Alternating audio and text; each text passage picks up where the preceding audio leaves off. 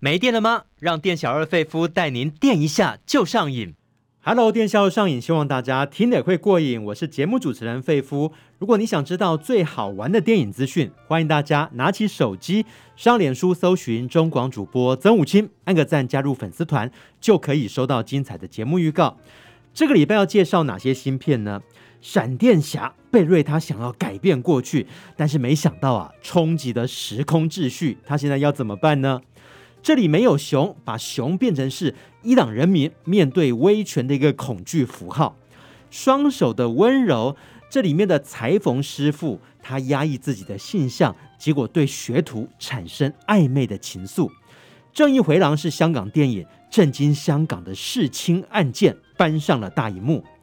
在推荐新片之前，我们先来介绍大明星。才貌兼备的他，是牛津大学文学院的高材生。他集古典美与现代气质于一身，有时候像是作家珍·奥斯汀笔下的人物，非常的聪明，口才又伶俐。但是跳脱了文艺爱情片呐、啊，他又变身为性感又冷艳的吸血鬼战士。想知道他是谁吗？赶快进来，费夫电力公司。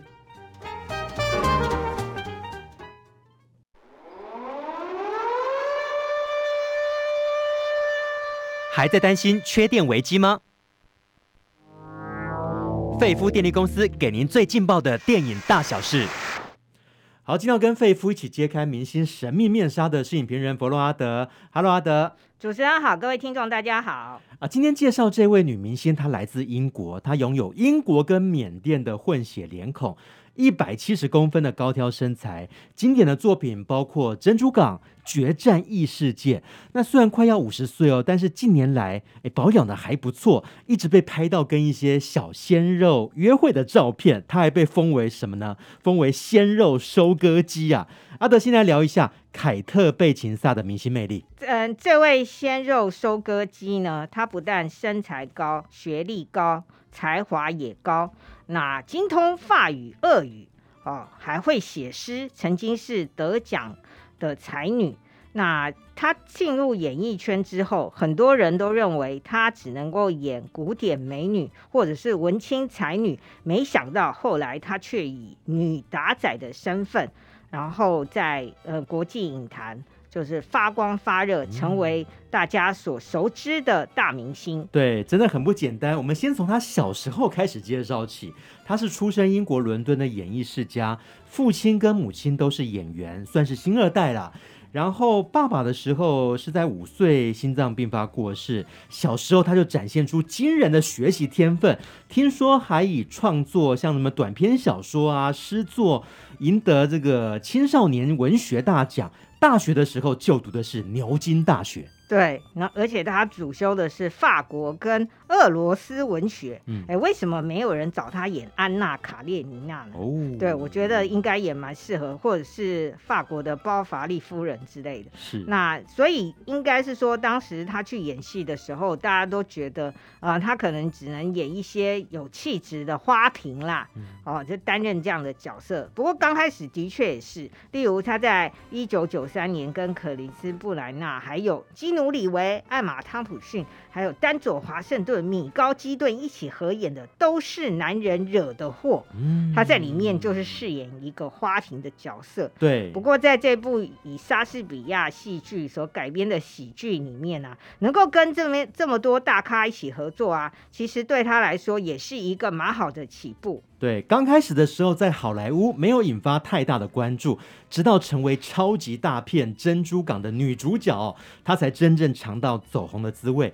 那么《珍珠港》的故事呢，是在讲班艾佛列克演的雷夫。哦，加上一个乔许哈奈特演的丹尼，他们是从小一起长大的死党，两个人就一起加入美国空军，然后雷夫就认识了一个护士，这个护士就是凯特贝琴萨演的，两个人迅速坠入爱河。那当时美军因为要参战嘛，然后协助欧洲各国，这个时候雷夫就自告奋勇前往参战。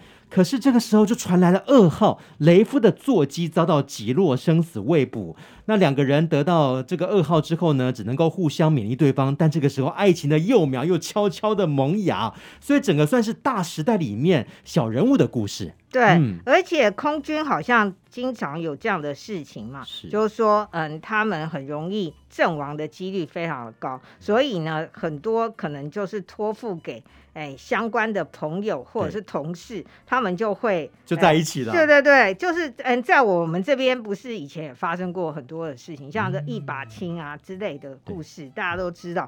那嗯，当然这两位帅哥啦，就是饰演空军飞官的班艾弗列克跟乔许哈奈克，他们两个居然就是嗯，虽然是好兄弟，可是看上了呃，品味也是相同啦。看到这么样漂亮的女护士，说两个人都心动，然后但是。故事的后面啊，当然，Michael Bay 所指导的这部片子少不了就是有非常盛大的战争场，不断的轰炸，对，然后珍珠港事变等，而且这个故事也蛮拔辣的。后来巴艾佛列克居然复活又回来了，然后，然后他又跟好，就就是他看了哎自己曾经的爱人变成了兄弟的女人，很难过。是可是两个人后来因为珍珠港事变又一起去。嗯，就是迎战敌人，就是在大时代的战争背景下，儿女私情啊，先放到旁边去。对对，但这时候又有一个人又死了，然后拜佛列克又继承他的遗愿，又回来照顾了他的遗父子，还有。未婚，嗯，就是未婚妻，对、哦、对，所以哦，我就觉得 Michael Bay，你怎么会想出这种剧情？这不是只有八点档，这很像 Michael Bay 的电影哦，啊、就是场面很大，但是 呃剧情比较弱一些。嗯、所以雷声大雨点小，他们当时是获得奥斯卡金像奖的最佳音效剪辑，但是在其他的奖项就没有太大的一个表现哦。但是还是为凯特贝琴萨带来一些机会啦。对，然后凯特贝琴萨他也讲过。他在这访谈的时候也聊过，好像酸了这个导演一下。他说，可能是因为他的胸部没有头来的大，也不是金发，所以他被导演要求，你的身材就必须要再更有曲线一点。但是他就想，觉得奇怪啊，他不觉得。一九四零年代的护士为什么需要这些条件呢？啊？对啊，还蛮酸的哦。因为凯特贝琴萨智商有一五二。OK，好，演完了《珍珠港》，那接下来这部片哇，完全啊、呃，好像就是为他打造的一样哦，《决战异世界》展现出他动作片的天赋。这个《决战异世界》这个剧情又好像恐怖版的《罗密欧与朱丽叶》的翻版，就描述在吸血鬼跟狼人互相争斗的世界。她饰演的吸血鬼女战士啊，跟狼人坠入了情网。对，嗯、而且呢，凯特贝琴萨看来本来是这种文青型的，结果为了演这部片子，他就是大量的训练他的肌肉，对，以及那个战斗，因为他在里面饰演的就是一个吸血鬼战士，是，好，然后再穿上了那个黑色的紧身衣，哦当时他那性感的而且强悍的造型，就是吸引了非常多男性的粉丝啦，嗯、因为他们可能感觉到有一种被 SM 的感觉，对，所以嗯就。就是他这个系列非常的受欢迎，然后他也成为了动作女星，当时动作女星的第一宝座。没有错，这个第一集在两千零三年上映，它的续集好多哦，包括《决战异世界前传》《鬼哭狼嚎》《决战异世界未来复苏》，最后一部是二零一六年的《决战异世界嗜血之战》。这么多年下来，好像也发展出自己的宇宙观。对，嗯、而且当时他们的是算是一个小成本的那种科幻惊悚电影，对、哦，但是却创下了非常高的票房。没有。然后他饰演的萨伦娜。就是哎，强悍、性感又美艳，是哦，是很多人当时很多人的梦中情人。而且这部电影哈，不仅在票房上，还有知名度上改变了他的一生。然后在他的私人生活中也改变他一生，因为当时他本来有一个呃男男友，就是英国男星麦可欣，而且他们还生下了一个女儿。可是他们两个一起来演这个《决战异世界》，哦，可是凯特背景下却被导演所吸引，嗯，所以。呢，他居然跟导演后来就跟导演在一起，而且两个人还结婚。哎呦！于是呢，最后来的，所以他们两个人成为是说，呃，本来是导演跟女明星，后来变成一对夫妻，所以后来才默契良好，所以才拍了一系列的《决战异世界》。OK，听说他本来对于这个剧本，对于这个故事是不屑一顾的，他觉得。为什么要我拍有吸血鬼跟狼人的电影呢？他没有兴趣。那这时候呢，这个经纪人就建议说，这个片商就先把一些形象的插画呃寄过来给他参考一下。他一看，哇，这个莎伦娜的外形非常的酷啊。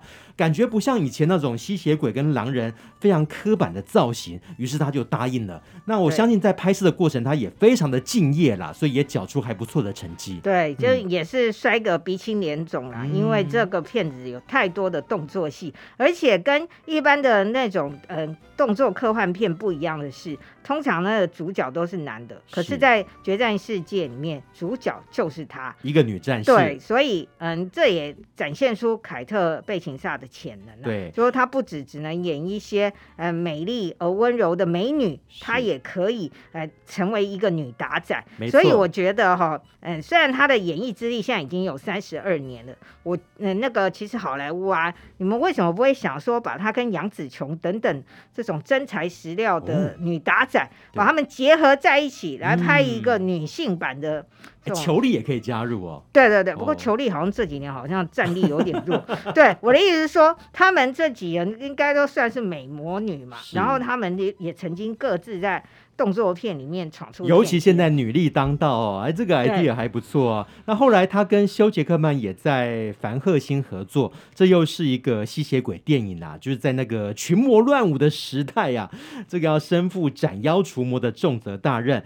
那其实他的形象是没有被固定的哦，他后来他又去尝试一些复古啊，呃，跟奢华的一些片型，比方说在《神鬼玩家》，他就诠释一位好莱坞女星，这是跟里奥纳多·迪卡皮欧一起演的，就重现当时的大亨霍华修斯的一生。对，嗯、那霍华修斯是一个非常风流的这个富豪，嗯，而且他后来还投入了好莱坞的电影业，于是呢，这个凯特·贝琴萨就是饰演。被他捧红的艾娃加纳也跟霍华修斯有一段情，然后这部电影当然除了里奥纳多，阵容也相当坚强，包括凯特·布兰奇跟裘德洛，对，所以这也是他人生中一部重要的电影，没有错。嗯，后来在两千零六年，他演了《命运好好玩》，是跟亚当·山德勒合作的，他在里面饰演着妻子跟母亲的角色。我觉得那个也蛮有趣的，就是里面出现一个非常神奇的遥控器，这个遥控器可以控制你的一生，它可以当你无聊的时候呢，呃，把时间快转，或者说。呃，场面即将失控了，他可以按下暂停。那如果你不想听的话，啊，当然就是按下静音喽。对。可是也最后也搞得这个男主角的家庭跟人生大乱了。对，这是也是一部蛮推荐给大家观赏的电影啊。嗯、就算现在在电影台如果重播，很多人也还是会。停下遥控器来看一下，是 就是描述现代的人，就是生活非常的忙碌，对，然后都很想把很多时间跟家人相处的时间，或者是老婆唠叨的时间，赶快省略、快转，嗯、或者是静止、嗯、啊。但是后来诶，经历的这一切，亚当·三德勒后来觉悟了，家庭要摆在人生的第一位，没有错。啊，结果当他诶。嗯，就是嗯，很很年老了，都已经要过世的时候，他才领悟了这一点。是可是当观众眼泪都掉下来的时候，哦、他最后告诉你说，这只是他一场梦。哦，对，泪中带笑的电影。阿德，你刚刚讲说，看到这个影片的时候。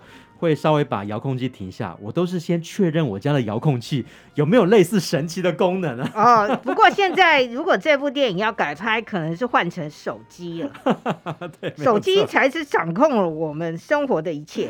对，好，后来他也演过了像《拦截记忆码》，甚至《超能玩很大》。哎，最近几年阿德有没有想要推荐他的电影呢、啊？呃，最近几年的推荐他的电影包括有，哎，他也尝试了鬼片啊。二零一六年他拍的《鬼开》。开门，她饰演了女儿过世，然后她这位女建筑师太伤心了，所以就跟着老公跟儿子搬家到乡下。可是她在，因为她想改造那栋房子嘛，结果那栋古老的房子居然被她发现有一个秘密的阁楼的房间，然后又触动了她。然后我们随着她的视角发现，究竟是她。因为丧女太悲伤了，所以产生了幻觉，还是这栋房子真的有鬼？嗯，就是他难得演的啦。然后另外就是二零一六年他演的《苏珊夫人寻婚记》，她饰演一个十八世纪的寡妇，她老公死了，她想要再找一个诶豪门男友结婚，然后顺便推销她的女儿。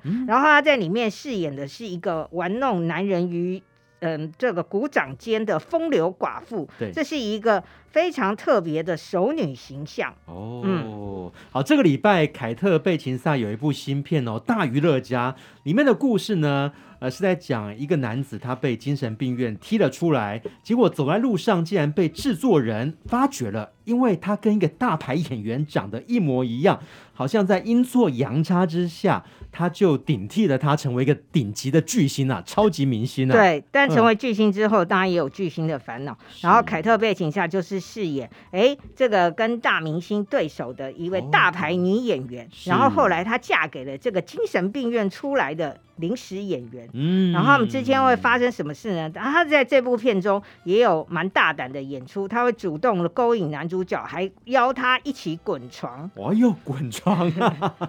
但其实飞上枝头变凤凰以后，哎，好像这个后面的生活也不像想象中那么精彩哦，那么一帆风顺哦。好，这个就是凯特·贝琴萨这个礼拜的新片《大娱乐家》啊、呃，他的影迷也可以去稍微支持一下。好，这个礼拜还有哪些新片要介绍呢？待会马上回来，不要错过哦。店小二，电影套餐怎么卖？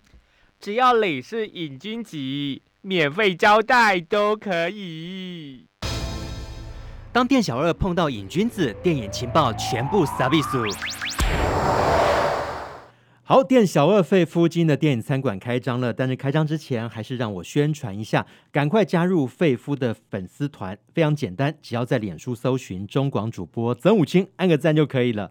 那么今天请到跟我一起长出的还有影评人伯洛阿德，我们要介绍的是一部超能英雄的电影《闪电侠》，闪电侠里面的男主角贝瑞。他拥有像闪电一般的快速超能力，然后这个超能力因为跑得比光速还要快哈，所以可以去改变一些已经发生的事情。这个超能力它运用在哪些方面啊？嗯，超能力就是它的速度非常的快，对，嗯，所以呢可以去拯救很多的事情。因为一般人的速度，比如说嗯，像一开场就是。呃，巴巴艾弗列克所饰演的蝙蝠侠正在跟坏人战斗，在街头大战，然后可是有一栋大楼就即将面临了，哎。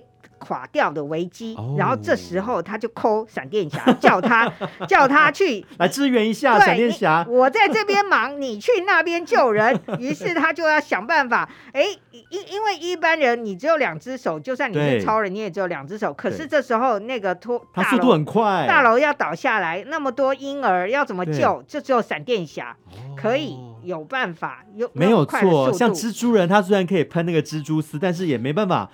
一下子救那么多人，但他速度快。对对，对于是呢，一开场那个就是很精彩，而且他自己也说哦，后来后来就是救完人以后，他自己都满头大汗，是。哦，因为真的是任务太艰难了，嗯、哦。但是其实呃，这时候的闪电侠是一个三十几岁在工作的年轻人，他常常要去扮演嗯、呃，去拯救世界的一个角色，然后耽误了他的工作，被他的老板电哦，哦，然后而且他也有点阴阳怪气，嗯、因为他为什么那么难过呢？原来他小时候爸爸啊妈妈在家里被坏人所杀害，哦、然后可是警方却认为凶手就是他爸。啊，这是一个家庭的悲剧哎，所以每个超能英雄几乎都有一个难以克服的心魔。是的，于是呢，他现在虽然三十几岁了，爸爸的那个官司还在缠讼中，就是一直上诉嘛，对。然后爸爸一直说自己是。没有没有不可能杀害自己太太太，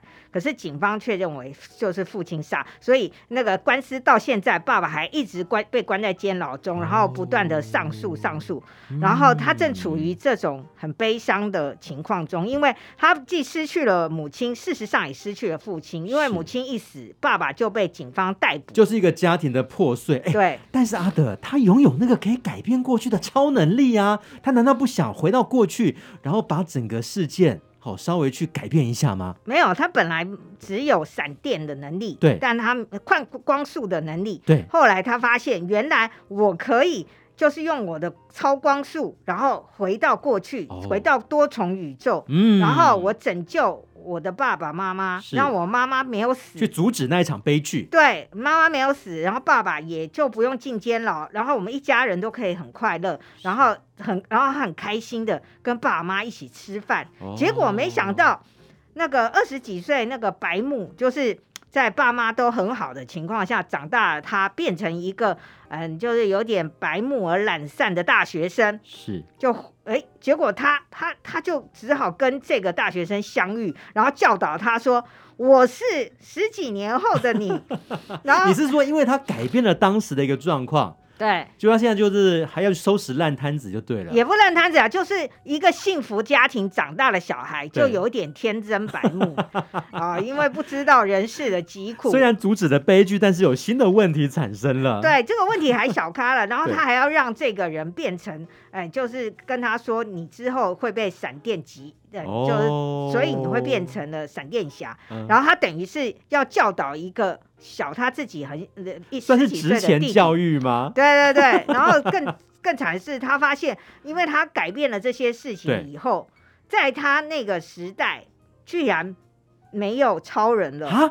因为他回到过去改变了之后，超人不见了。对，而且糟糕，也没有人别人能够来帮忙了。然后他这时候怎么办？所以他只好他想说，他找他的好朋友蝙蝠侠。是，结果赫然找到蝙蝠侠，蝙蝠侠已经是一个非常颓废的老头，垂垂老矣的蝙蝠侠。然后也不愿意再出来拯救世界。哦哦，而且不是小班哦，是大家期待很久的。就是很多人都认为他演蝙蝠侠演的最好的米高基顿，啊，米高基顿，当时大家觉得哇，英气风发的蝙蝠侠，但他现在是个老头子，对，而且他就是躲在他的那个蝙蝠豪宅里，是不肯出来，然后他又想尽办法跟二十几岁的自己一起说服这位蝙蝠侠东山再起，啊、然后再披上他的披风来拯救世界，哦、然后本来，哎，这位蝙蝠侠已经。就是不想要再问世事，嗯、可是后来因为非常感动了这两个蝙蝠侠，是，然后他终于跟他们一起，还要再加上他们去救了一个他们以为是超人，结果这个被囚禁的人居然不是超人，是超少女。超少女阿德来介绍一下，她算是里面的女主角。对，嗯、然后超少女呢，就是其实。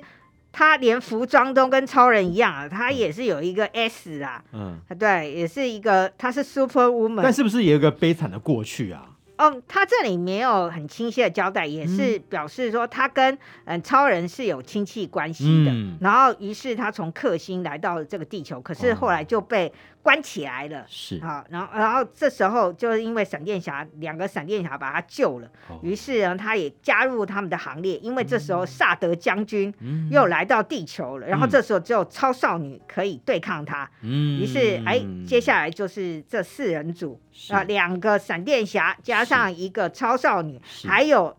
垂垂老矣的蝙蝠侠，对，必须要拯救世界哦。对，我想一定要谈到这次的闪电侠的男主角伊萨米勒，他不仅在片中一人分饰两角，哎。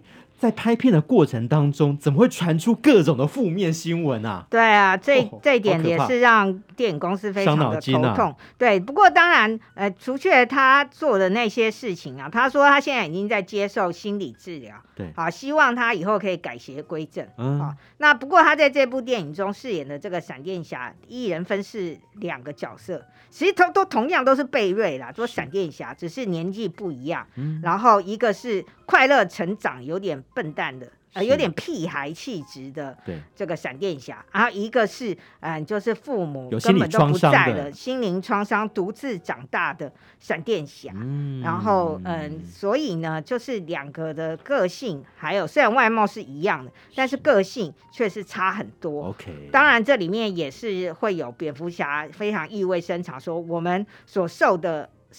呃，我们身上的伤痕或我们所受的痛苦，造就了现在的我们。嗯，对。然后最后他对多重宇宙的诠释啊，嗯、还有对母亲的爱，嗯，好、哦，就是他为什么想要改变这一切，就是因为他十岁的时候失去了母亲，嗯、母亲被残害，嗯、所以我觉得他跟母亲之间的关系啊，那段也是相当感人。可能有些女性观众还会忍不住流下了眼泪。哦，听起来那个娱乐的效果应该还不错哦。嗯、好。我们最后也给闪电侠一个电影指数吧。回到过去拯救爸妈，四颗星。好，这礼拜除了闪电侠之外，还有很多很多不一样的新片哦。那请大家锁定到最后，大家也可以猜一下。我们推出的孤注一掷大作战，阿德的选择跟你的一不一样呢？我们待会回来。你喜欢看电影，喜欢聊电影吗？欢迎大家来到电影下就上瘾。我是节目主持人费夫，赶快加入费夫的脸书粉丝团，在脸书搜寻中广主播曾武清，按个赞就可以了。好，今天请到的影评人是佛洛阿德。我们接下来继续来介绍这部片《这里没有熊》，这是伊朗导演贾法潘纳西的电影哦。讲到贾法潘纳西，他的处女作《白气球》哇，当时就拿下坎城的金摄影机奖。那接下来第二部作品《谁能带我回家》也成为卢卡诺最高荣誉金豹奖的得主哦。第三部电影还是大有来头，《生命的圆圈》为他拿下了威尼斯金狮奖。但是因为他这个拍摄的电影啊，好像被这个伊朗政府呃觉得很头大，因为他拍的一些内容哦，让他被视为是不受欢迎人物，也为他下达了禁拍令啊。对，嗯、那甚至他还曾经跟。家人一起被逮捕哦，哦，就是被伊朗政府就是关起来。嗯，那后来呢，到二零二三年二月，才在国际的这种关切的压力下，他才被释放。哦，哦，但是呢，你以为他被软禁或者是什么？他还是在拍片呢、啊。对啊，这里没有熊，就是他又在偷拍。而且听说他之前拍的电影呢，包括什么？这不是一部电影，这部片呢？当年是用偷渡的方式，他把它装在这个蛋糕里面，送到坎城影展，然后顺利放映。那这次，对呃，这里没有熊是在讲什么样的故事呢？哦，这里没有熊呢，就是我们导演自己在本片中就是男主角，对，而且他也是饰演一个导演，嗯，然后他就是在描述他。哎，其实他骗子的一开头就是说有一个女店员，咖啡店女店员，然后就她丈夫来找她，结果她丈夫就跟她说：“我拿到护照了，这是一本偷来的护照，对，就是你可以这个护照，我们就换照片，你就可以来偷渡，而不是偷渡了，就可以正大光明的坐飞机就到欧洲去，就离开这个伊朗这个。”这个烂国家这样子，嗯嗯、然后太太非常的开心，可是后来她发现丈夫没有护照，嗯，所以丈夫不能跟她去。丈夫说：“你先去。”然后她就拒绝。然后这时候突然，哎，这时候画面就咔一声，对，原来是导演呢本人躲到乡下，是，然后呢他们在城市里偷拍，结果呢这是他要拍的剧情的画面。然后他就是透过那个手机，然后连上网络，在乡下在那边看摄影机有没有照着他画的脚本拍。对。可是后来拍到一半就卡住了，因为网络收讯不了。嗯，然后他还要爬上屋顶，然后看收讯怎么样。这么困难。对，所以我们才发现，原来导演呢也可以用这种方式，透过网络跟手机，然后遥控拍片。等于是远端遥控。对，然后他这时候他人正处于不是德黑兰哦，因为拍片是在德黑兰，可是他本人是在德德嗯德黑兰跟邻国的边际，是一个小。乡下，嗯，然后他躲在这里，嗯，好，然后因为他可能不能让人家知道他的拍片计划，对，然后这时候房东啊跟房东的妈妈都很热心啊，煮饭给他吃啊，然后乡里间感觉也还蛮热情的，是。然后他就在这边一面遥控的在德黑兰的拍摄情况，一面。有有心有心里有想，是不是要从这个边境逃到另外一个国家？所以有两条的支线，对，有一条在讲拍戏的故事，有一条就是在讲这个边境这边发生的事情，导演发生的事情。嗯、然后导演呢，后来我们也发现，哎，这邻里看起来很热情，可是他们一样是很封闭的。你知道怎么都封闭法？就是他。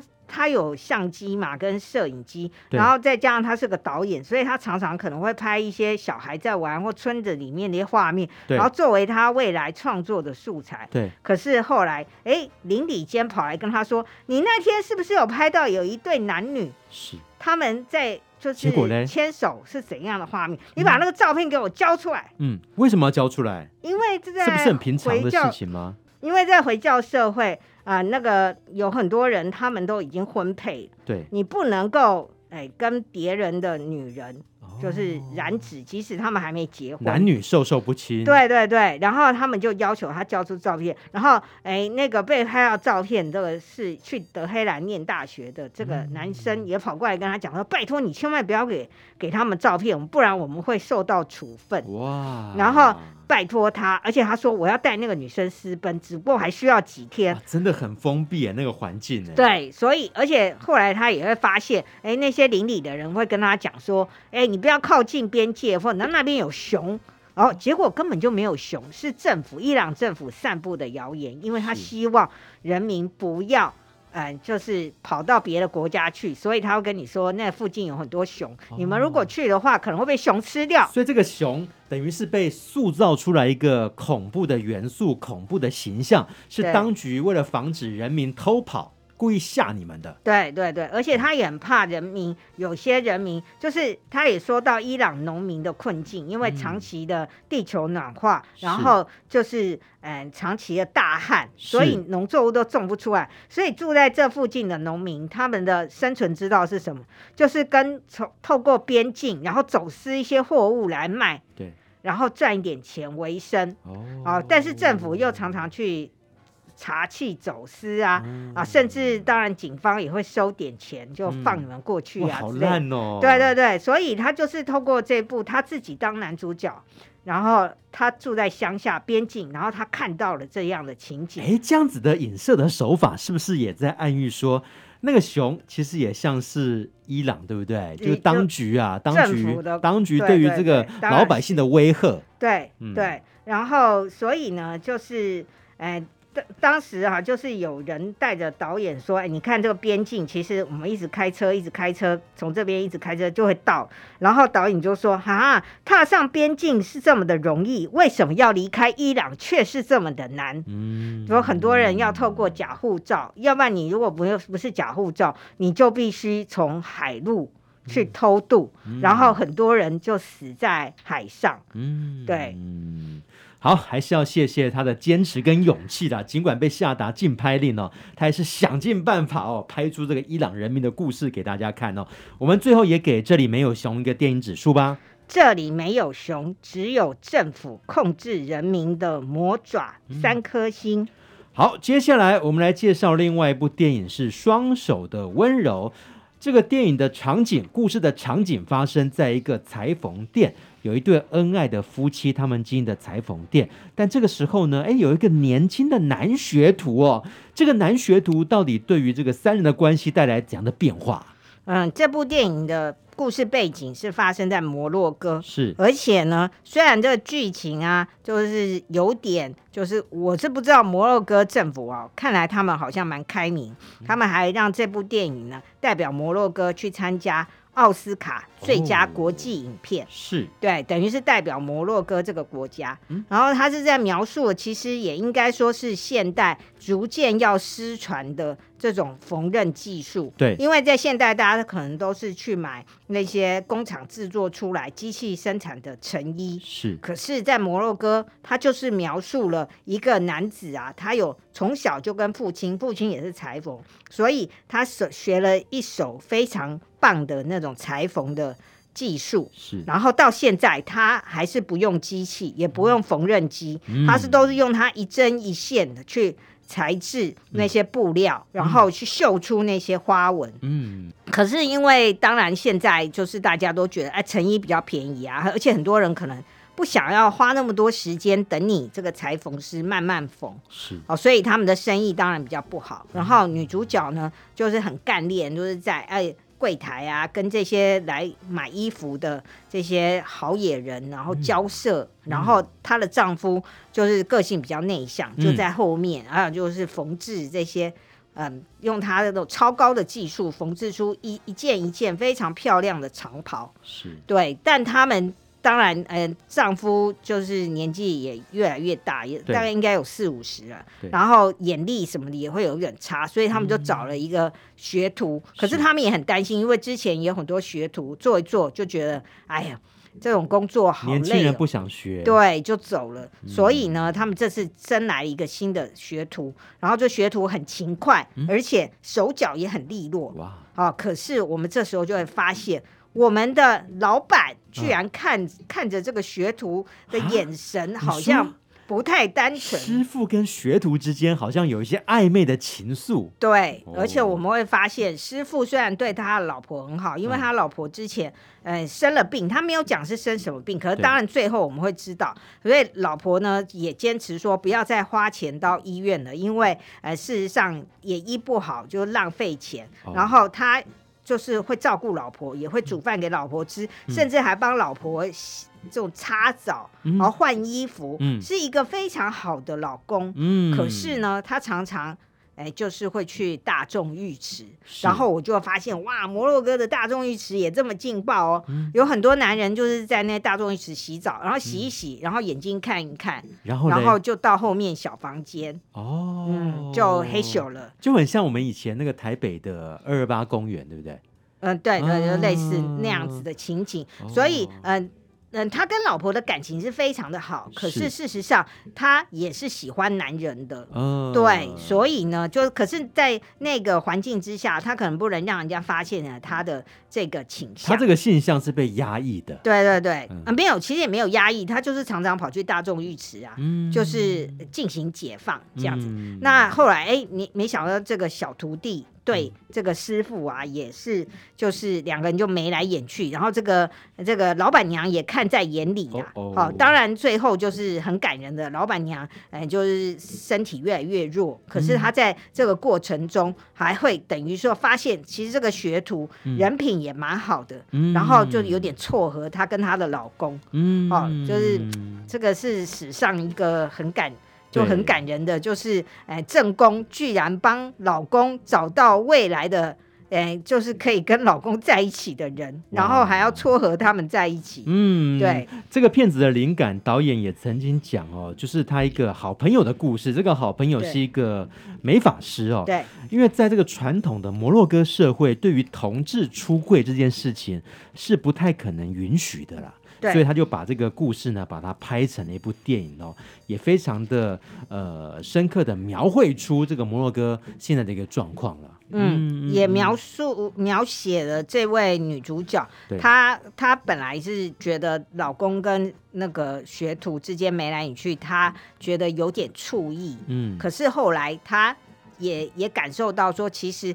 那她的丈夫对她仁至义尽，所以她为了老公未来的人生，她也会撮合他跟学徒。哇，对，真的很了不起。对对对，然后这位女主角呢，就是我们之前介绍的，之前有一部呃旧片上映的《烈火焚身》，那个嗯嗯，就是心力交瘁，然后发现自己的儿子原来就是迫害自己的人的那位呃伟大的母亲。嗯，然后她这次在这部电影中，还因为要演演出这个癌症病患，所以他还把自己的就是减重，然后那种瘦削的身体啊，是。然后当然最后最感人的就是那件，呃，男主角他一直在精心缝制的蓝色长袍，嗯，对，就是表达了他对妻子的爱。嗯嗯，好，我们最后也给这部片子哦，《双手的温柔》一个电影指数，三角针线情四颗星。嗯就看这个丈夫、妻子及学徒这三个角色哦，我们就可以看到情欲在里面呢不断的流动。当然，这个剧情没有像八点档一样哦，但是反而去勾勒出哦，经由这个针线勾勒出更为感人的地方哦。好，这是这部片子《双手的温柔》。我们待会要介绍最后一部电影喽啊，不要错过了。我们待会回来。欢迎大家回到电影下周上映，我是节目主持人中广主播曾武清。今天请到来宾是影评人佛洛阿德，接下来介绍《正义回廊》。阿德最近这个好看的香港片很多，这个《正义回廊》是一个真实事件改编的，听说是震惊全港的弑亲案啊，哦，家庭悲剧啊。对对对，嗯，那嗯，这部电影呢，在香港创下了。三千破三千万港币的票房，哦、哇，三千万港币，对对对，嗯、在我们这边等同就已经是破亿了。嗯，那呃，而且呢，导演呢何爵天，这是他的首部长片，是。哦，那嗯、呃，就是。可以看得出，他已经有他自己的风格，嗯、也让我们非常期待何导演未来的作品。这个故事是从这个呃香港发生了一个杀父杀母案开始的。对，二零一三年，一个嗯，就父母家境还不错，父母还曾经送他去澳洲念大学的一个男子，哦嗯、他向嗯，他还在网络上拍影片，声称他的父母失踪了，嗯、然后发动所有的人就港民说：“你们可不可以帮我找到我的父母？”这么恶劣、啊，结果居然是他本人是他自己干的，对，嗯、但。因为他本人也承认，然后他也交代了，哎，杀人的方式跟作案的手法，嗯、他是毫无疑问。可是他声称另有共犯，有共杀死他的父母哦，他一个人那怎么可能？就是所以他说有一个他的朋友，嗯，叫唐文琪，嗯、是跟他一起作案的，嗯。可是所以这时候在法庭上最重要的重点是，是唐文琪说。他没有做，唐文琪他不认罪。对，唐文琪的姐姐也出来，呃，哭诉说他的弟弟本来是呃还好，可是他弟弟后来因为嗯、呃、自杀或者是脑是脑袋受伤，所以他的弟弟啊，他的智商只有八十几，哦、不可能做出这么呃卑劣然后精心策划的命案。那为什么主谋一定要紧咬他呢？把他咬出来呢？主谋就是主谋说。他真的是共犯呐、啊，嗯，对，嗯、然后于是法庭现在的重点是邀请了陪审团，但是呢，这个故事当然是二零一三年非常真实的案件，我相信当时我们国内或者是全球新闻可能都报道，因为真的太嗯、呃、太惊悚了。是，然后他这里面就是在讲说这个陪审团的这个情形，这当然是陪审团的那内容是虚构的。嗯。就里面有一群成员，然后这些陪审团，有些人是当然是不甘愿来做陪审团了，是。那有些人是家庭主妇，有些人是，呃，那个就是，嗯、呃。就是各各式各样的人，就是在这个陪审团。这个陪审团有九位，里面一位，哎哇，我看这个剧情，对呀、啊，是那个香港的玉女始祖叶蕴仪啊。那她的角色的设定是什么？嗯，她是在里面，她是一个退休的老师，哦、然后她一直说她不明白。他说他怀疑，哎，这位唐先生究竟是否是无罪的？嗯，他请大家要再要谨慎的思考，嗯，因为有时候陪审团很多人会觉得啊，真的很累，弄了那么久啊，就是啊，反正就是大家就投票嘛，就解决。可是他们他就提醒大家说。哎，我们是不是要更谨慎的怀疑谁究竟是不是凶手？哦、是不是真的有共犯，嗯、还是被冤枉的？嗯，那这个是其实，呃，因为陪审团的情形，因为陪审团的身份都是要保密的，对，所以导演在这部分，这当然是编剧想象，呃，陪审团他们所历经的挣扎跟讨论。哦，啊，当然到最后，这个剧情也是不断的让我们看见说，究竟谁是凶手？其实。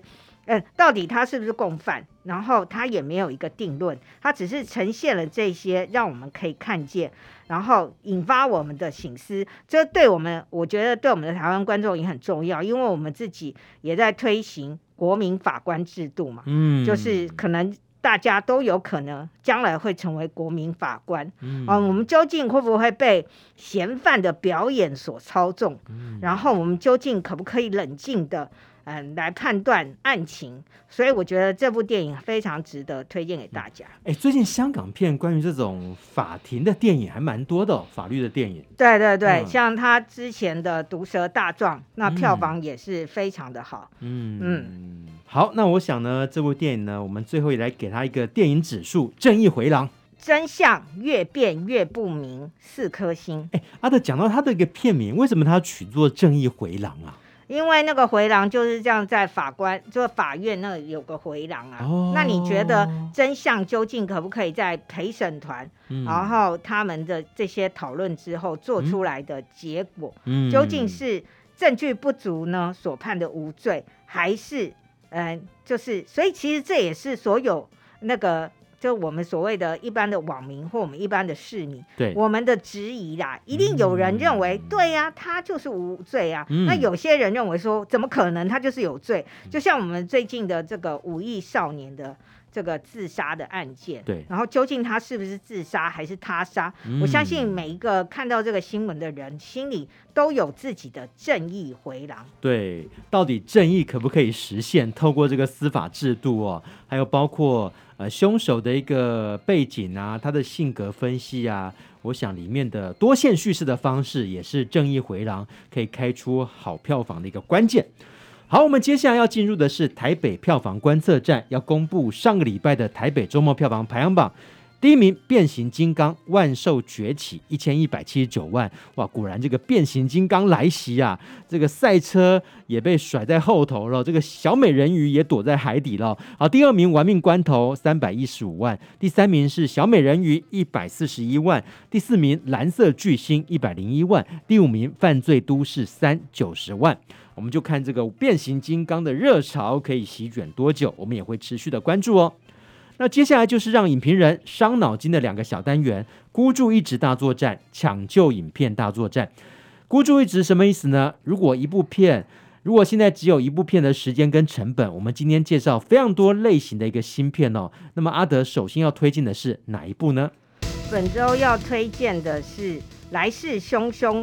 呃，要挑战变形金刚的快如闪电的闪电侠。嗯，然后这部电影描述，呃，三十几岁的闪电侠回到过去，遇到年轻的自己，他想要扭转，呃，过去，呃，父母的悲剧，于是呢，造成了混乱的多重宇宙，闯下大祸。嗯，那他要如何改变这一切？然后所有的浩大的。战斗场面非常的吸引观众，然后这部片子还有感人的亲情戏，另外还会出现许多大家怀念的角色。还有很多的超人们、嗯、蝙蝠侠们带给观众惊喜。你加了复数，对，都是复数，okay, 都是超能英雄哦。好，超能英雄迷不要错过了哦。好，接下来抢救影片大作战，我们除了推荐新片，也没有忘记好片。不管是即将下档的好片，还是在影音串流平台容易受到忽略的好片，那么这一票又要投给谁呢？呃，我们要推荐的是《圣奥梅尔谋杀案》。这是发生在法国真实的事件，一位非裔移民的母亲将女儿放入海水中溺毙，然后母亲身为母亲的女性的悲剧，以及身为移民所承受的精神压力。那这部电影的看点就是在呃法庭的辩论场景，然后以及他们如何解析女性。在成为母亲之后，身体上的辛劳以及精神上的压力，把这部电影推荐给各位。好，因为时间的关系，只能够跟影评人伯洛阿德聊到这边喽。感谢阿德，谢谢大家。好，提醒大家赶快加入肺夫的粉丝团，非常简单哦，只要在脸书搜寻中广主播曾武清，按个赞加入粉丝团就可以了。那也希望大家看完听完之后，帮我们分享出去哦。你可以在 YouTube 上面，在播客上面想要补听的话，搜寻电一下就上瘾，这个瘾呢是电影的瘾，也拜托大家分享、按赞，然后加入我们的粉丝团。我们下礼拜再见了，拜拜。